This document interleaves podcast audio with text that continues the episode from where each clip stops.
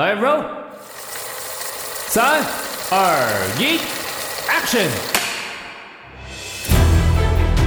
生活处理能力一样一样被抽掉。量耗完的时候，就立刻直接蹦，然后就是到那个。还有身体负荷不了的时候，还无助，真的非常无助。比较想感谢有帮助过我的人。在我妈妈生命最后的阶段，我们反而是跟我妈妈一直。这个人是你不认识的人，但是你每天必须要用他的样子去。然后他一拨通以后，我就跟我说：“爸爸，对不起，我我出事。”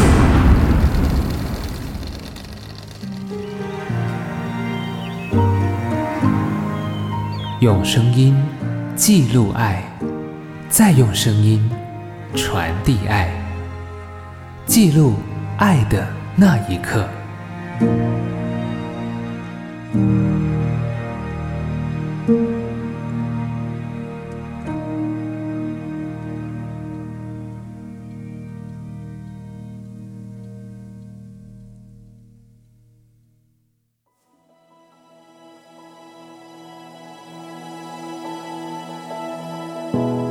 阿嬷，你叫啥物名？嗯，啊，我叫叫金主。金主。嗯，金主。啊，阿妈，你敢知影你即马伫倒？遮。嗯，这遮我我唔知影。阿妈，你今年几岁？我今年啊，我今年十五、二十七个岁啊。十七岁。十七岁、十八岁拢有啦。十七、十八岁。嗯。啊，你十七岁啊？十八岁啊？嗯嗯。像是安尼少年家安尼啊，有气的啊，你听有气无唔对啊，有气，人家你看了了，你听你有气。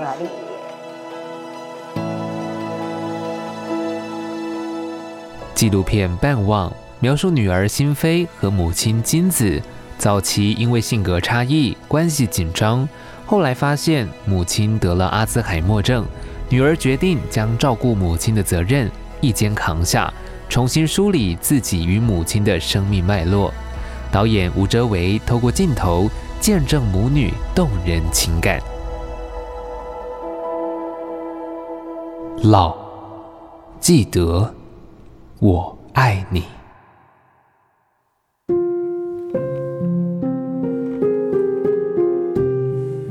大家好，我是《半望》纪录片导演吴哲维。这部主要是在讲一个陪伴的故事，就是女儿陪伴她阿兹海默症的妈妈中间发生的一些事情。就其实是取在两个状态，一个就是陪伴，那另外一个就是记不起很多事情了，他会忘记。那我那时候在思考片名的时候，我觉得，哎、那用这个就是看完片名就知道他大概会是发生什么样的故事。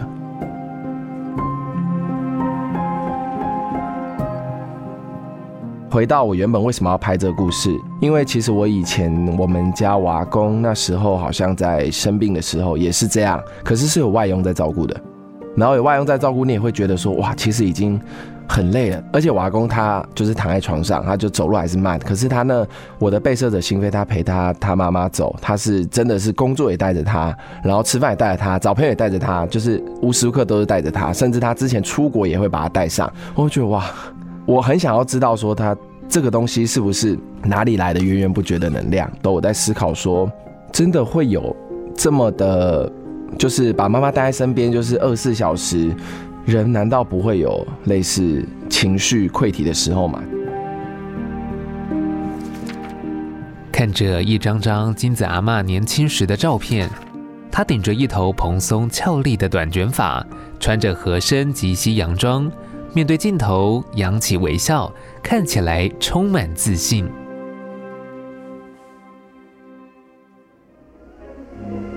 因为我妈从小经历过日本时代，啊，也经历过战争，台湾的物资非常贫乏，经历过这些很很多坎坎坷，所以她觉得那个长女的那个扛起责任那种心很强烈。她也是很自主的人，嗯，她就会自己找事做。相较于理性自主的母亲，女儿心扉追寻有质感的精神生活。一袭素净白衣，带着微笑，随着音律摆动手势，正进行河洛雅言南管吟唱的演出。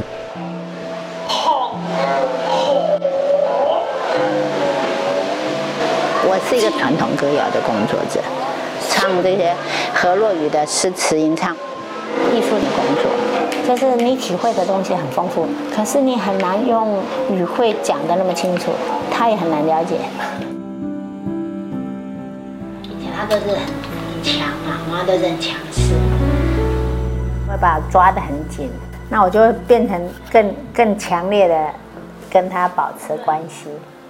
或者他会一直用很多他的标准来要求你说，我突然我记得有一次我在家里洗碗，那我突然一言不合，我就非常生气，不知道为什么，我就把一个碗砸出去，凶到这样，所以就是叫他到我的世界也很难，我要到他世界很难，就变得好，不要互相不要来往，对。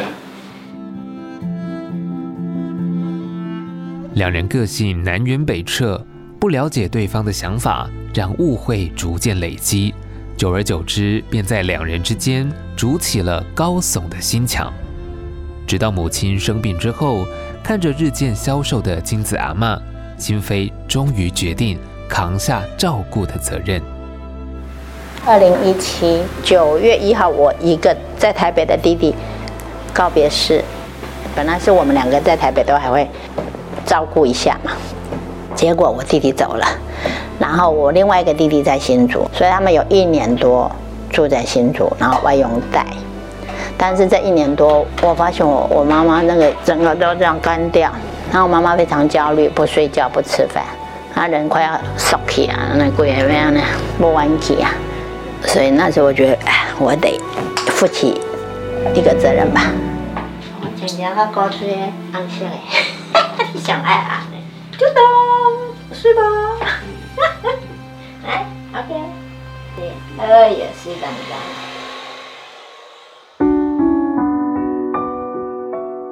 无论是上厕所、刷牙、洗澡、吃饭，心扉成为母亲最亲近的生活伙伴。看着很有耐心帮母亲将衣服一件一件穿上的心扉，很难想象。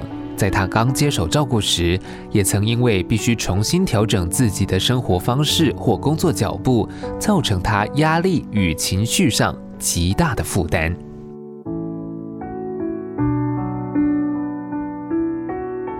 一开始照顾他也是会很多，你会觉得有很多压力，说不出来的压力。所以那时候第一次尿床，心扉有骂或者是怎么样吗？也会啊，那如果类似这样我不能接受的时候，可能情绪就会冒出来嘛，可能动作就会比较粗鲁嘛，可能就会对我妈吼嘛，那类似这样。那时候你也不会觉得她是你妈，就是你就是在那个你就是一个怪兽。嗯。那妈妈当时的反应？她是莫名其妙啦，他根本不知道，因为她事情搞不清楚。以早期，然后说啊，你们之前状态是怎样？他是跟我说，就是吼啊叫啊。他说在家里就是 他跟阿妈两个人吼啊叫，可是有点像是宣泄啦，并不是说骂呀什么的，就只是他就是可能心情的压力压到一个极致之后，他会想要把他吼叫出来。那我当时是想要再问的是，那现在一定也会有在累的时候，所以他有说，其实他在晚上的时候。把妈妈弄到床上睡觉的时候，他是会自己一个人，他很享受自己一个人那个时间。凌晨一点钟，万籁俱寂，现在是心扉一个人的专属时间，没有目的，一定要完成什么，只是整理家里，也一并慢慢清理心里的垃圾，沉淀之后，又能再充满力量。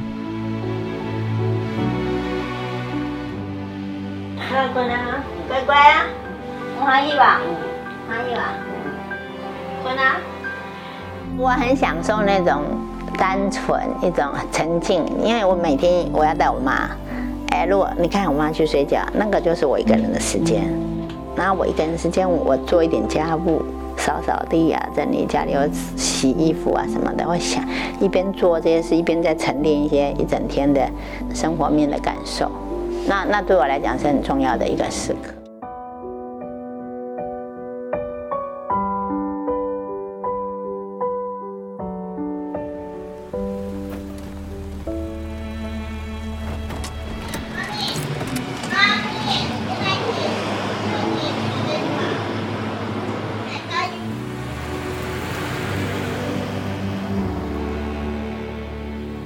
计程车在家楼下等，心扉温柔地催促着，双手用力推行李箱缓缓而来的母亲。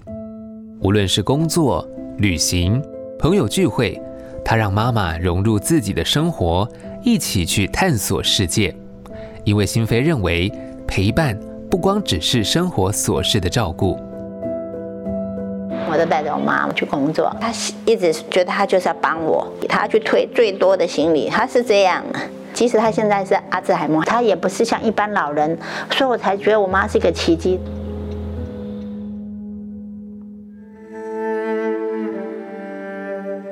有一年，他被邀请去龙山寺那边做演表演，然后那时候就带着他妈妈。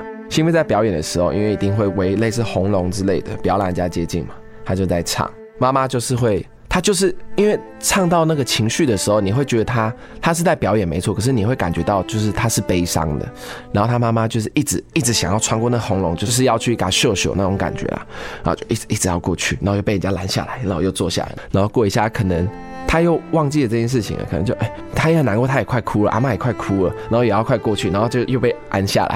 然后我觉得那一来一回，我看到那个路的那个状态，就哇，哇，阿妈真的是很可爱，就是当下的那氛围，就是他怎么会就是这么心疼自己的女儿？对，然后唱完之后，然后心扉到旁边就在那边笑，就捏着他妈的脸这样。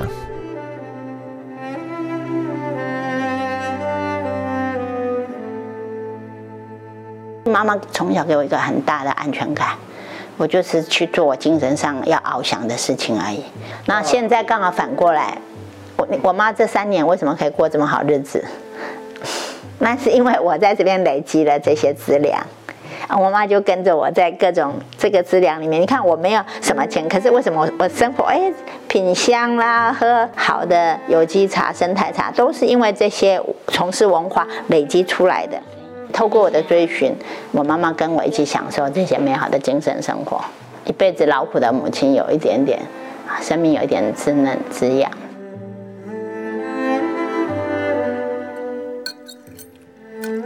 金子阿嬷舀起碗里的食物喂心扉一口，就像以前心扉童年时做过的那样。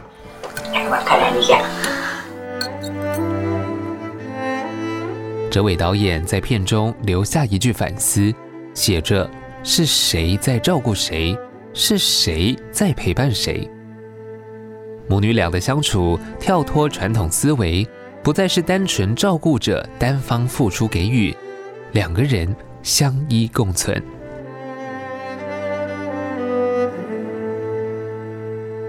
那一段文字，其实我是觉得说，以往我们认为的老人的陪伴或者老人的照顾，都会觉得说是。对啊，我们在照顾啊。我看到心扉这个故事，我看到了他们的相处。对，其实看似是我在照顾他，可是其实是就是妈妈知道我渴望照顾他的这个举动，所以其实是妈妈在陪我。我看到的是两个人的能量的，不是单方面的，而是 A 给 B，B 也给 A，它是一个循环，就是一个这样东西循环下去，它不会说哪一方突然耗尽。拍摄完之后，它是一个新的状态。对于我来说，颠覆了我对照顾的一些想法。照顾者，而不是单纯的施与受，而是互相的。我妈还对我有意义啊，有很深的意义啊。其实现在我妈妈活着，是因为我需要她。我不是在，我还没有在报答我妈。我没有觉得我在报答了她，我妈还在帮助我。老实讲，好像是我在照顾她。反过来，其实我妈也在照顾我，照顾我对她的渴望，我自己的渴望。表面上好像是我在服务她，我妈还在一直给我爱、哦。如果你懂得这个时候，啊，她完全是因为要陪伴我，爱我，对不对？会啊。我爱我，我当然爱爱，爱我爱。哈，真的。妈妈今晚知影，我就袂甲你骂。安尼哦，你知影啥？啊，你今晚就会较乖啊。啊，你若想歹，我就会讲。原来是安尼，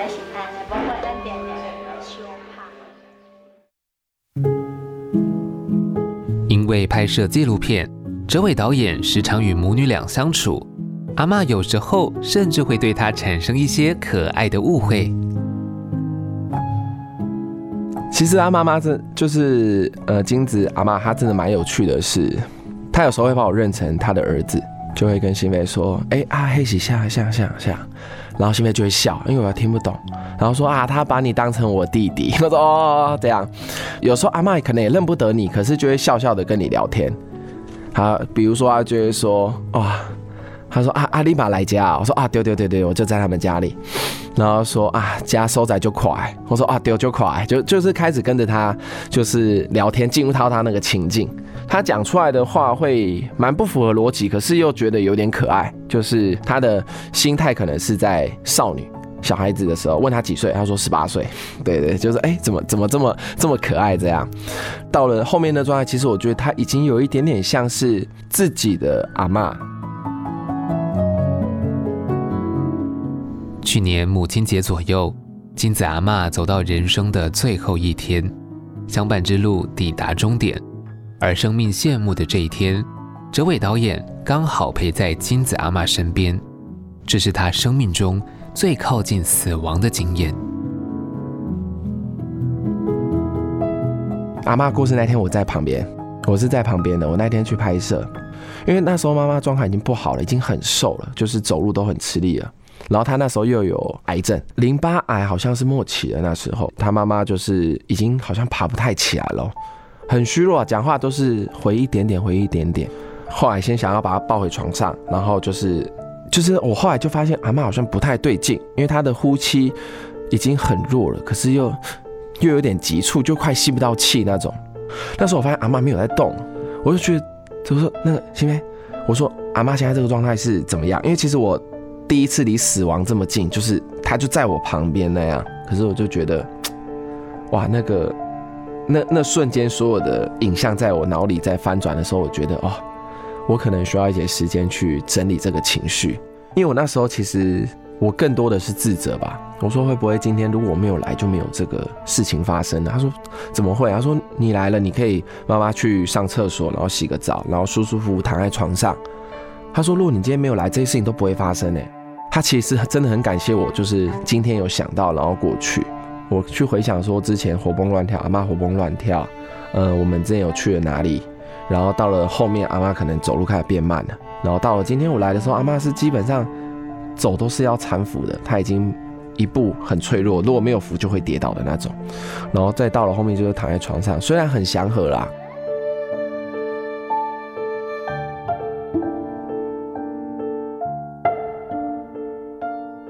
对于母亲离去，心扉正向看待。他为母亲开心，因为妈妈再也不用受病痛所苦，终于真正解脱。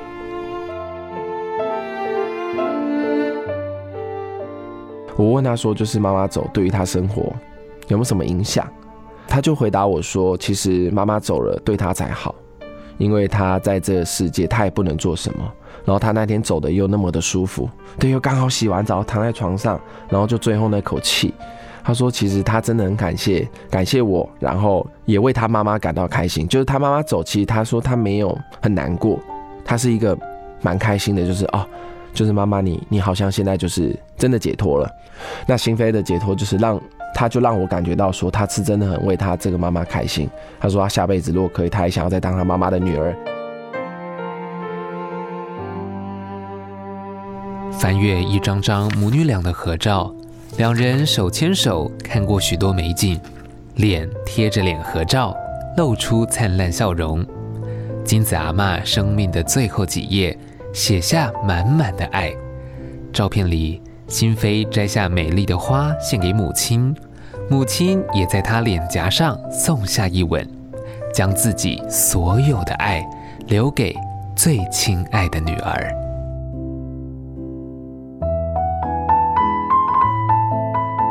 老天给我一个机会亲近母亲，我们两个才有个机会相处在一起，这也是一种幸运。